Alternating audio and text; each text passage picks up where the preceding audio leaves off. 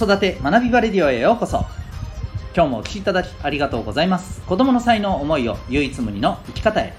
親子キャリア教育コーチの前城秀人です。指紋分析アドラー心理学絵本講座などのメソッドや塾講師の経験も取り入れたオーダーメイドのコーチングで親子の本当に望む生き方を実現するそんなサポートをしております。また「ともいくパパの学び場」というパパのためのパパのための交流や学びの場も運営しております。オンラインサロンですね、えー、このチャンネルでは家庭もお仕事もどちらも充実させたいそんなママさんパパさんを応援する情報やメッセージを毎日配信しております。本日は第382回ですね。多分当たってます。はいすいません。382回になります。え何をどのように学ぶかというテーマでお送りしていきたいと思います。本題の前にお知らせを一点させてください。お子さんの持っている強み、えー、才能を、まあ開花させていきたい、えー、そんな子育てをねしていきたいという思いでですねお子さんと日々向き合っているママさんパパさんたくさんいらっしゃると思います、えー、そんな皆さんにですねぜひお勧めしたいのはですね、えお子さんの持って生まれた特性。これを知ることでございます。例えばコミュニケーションの傾向、えー、物事を考える傾向、えー、まあ、もっと言うとそれらの元になる、情報を、まあ、どう、え目で見るのか聞くのか感じ取るのかどういうものをですね、まあ、あの好んでね、えこう感じ取るのかこういった、まあ、五感の使い方も含めた、え特徴をですね、まあ、知っていたとしたらどうでしょうか。そのお子さんに合ったえー、アプローチそのお子さんに合った学びの環境をですね、えー、まあ、私たち親がですね準備することができますよね。いわゆるそのお子さんに合った、えー、子育ての軸子育てのレシピが、まあ、分かるということになります。ではそうその生まれ持った特性どうやって分かるのか。その鍵は実は指紋にあるんですね。えー、指紋を分析することによってそれらの情報を統合的にねまた個々のあの部分でも、はいえー、しっかりと見ることが簡単かつ科学的にできます。そうこれは占いではなくですね、え、科学的なアプローチによるメソッドなんです、はい、まだ日本にもね入ってきてそれほど時間が経ってませんので、えー、初めて聞くという方もいらっしゃると思います、え指紋のプロファイリング興味がある方はですね、えウェブサイトへのリンクを貼ってますのでご覧になってみてください。え、オンラインでどこからでもですね受講可能でございます。それでは改めまして今日の本題でございます。今日は何をどのように学ぶか。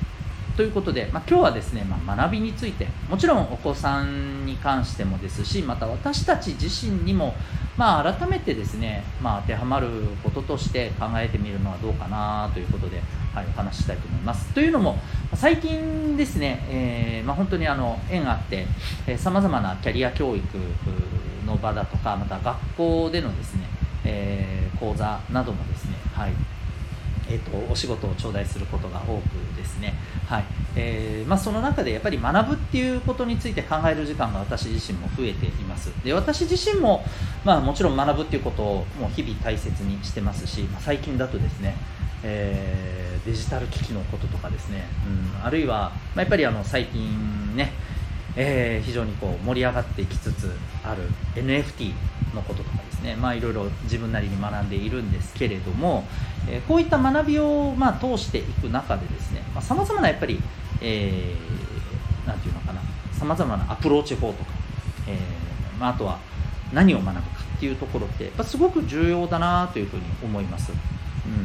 うん、でまああの今日はまあ何をどのように学ぶかっていうテーマなんですけどやっぱりポイントはですね、えーと内容。まあ、もっと言うと、えー、学んだ内容によって、えー、じゃあどんな目的につなげたいのか、学ぶ内容目的そしてその方法です、えこういったところをですね、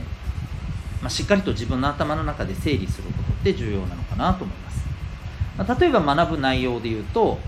まああの本当にさっき、ね、申し上げたような NFT についてとかですね、えーまあ、あの子供とのコミュニケーション特に探究学習についてとかですね。例えば、えー、あそうですね、まあ、子どもとのコミュニケーション、うん、例えばこう、自己肯定感を上げるコミュニケーションですね、まあ、あとは学ぶっていうところでいくと例えば探究学習をどうそうですよね。やっぱりこうお子さんに、えー、まあ、導入していくかお子さんに取り組んでもらうかとか、えー、こういったですね、まあ、学ぶ内容、まあ、分野トピックと言ってもいいかもしれませんね、えー、こういったことをですねやっぱり、あのきちんと頭の中で整理することが重要だと思います、まあ、今何を学びたいかっていうですよね。これが例えばお子さんで言うともう分かりやすく言うと科目とか単元になりますよね、うん。まあ、自分にとってやっぱりどの科目どの単元、まあ、どんな内容が例えば、まあ、響くのか面白いなって思えるのか今日なんかなんか興味が湧くなって思えるのか。逆にうんなんか全然響かないし面白いと全く思えないみたいな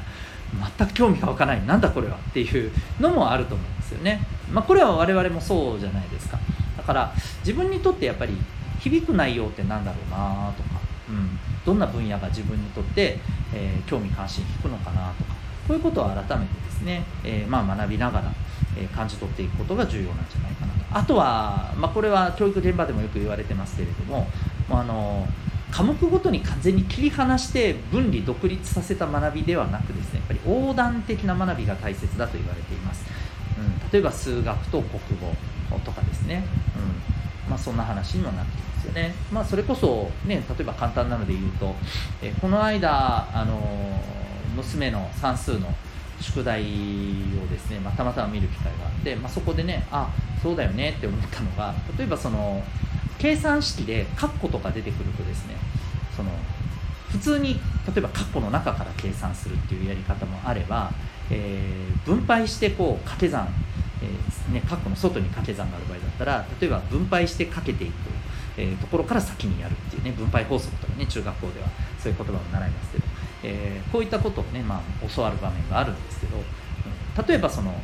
同じ答えにたどり着く方法としてもでもいろんな方法があるんだよと。一つとは限らないんだよねと。でこれは別に算数に限らなくて、えー、いろんな物事に関してもやっぱり言えるよねとか、うん。えー、そんな風にね他の学びとのこの連結をさせることってやっぱできるわけですよね、まあ、こういったこともねすごく重要だと思います。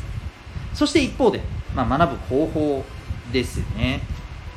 例えば、まあ、授業や講義形式にいわば、えー話していたりあるいはまあ書いてもらったりっていうのをこう、まあ、受けるっていう形がいいのか。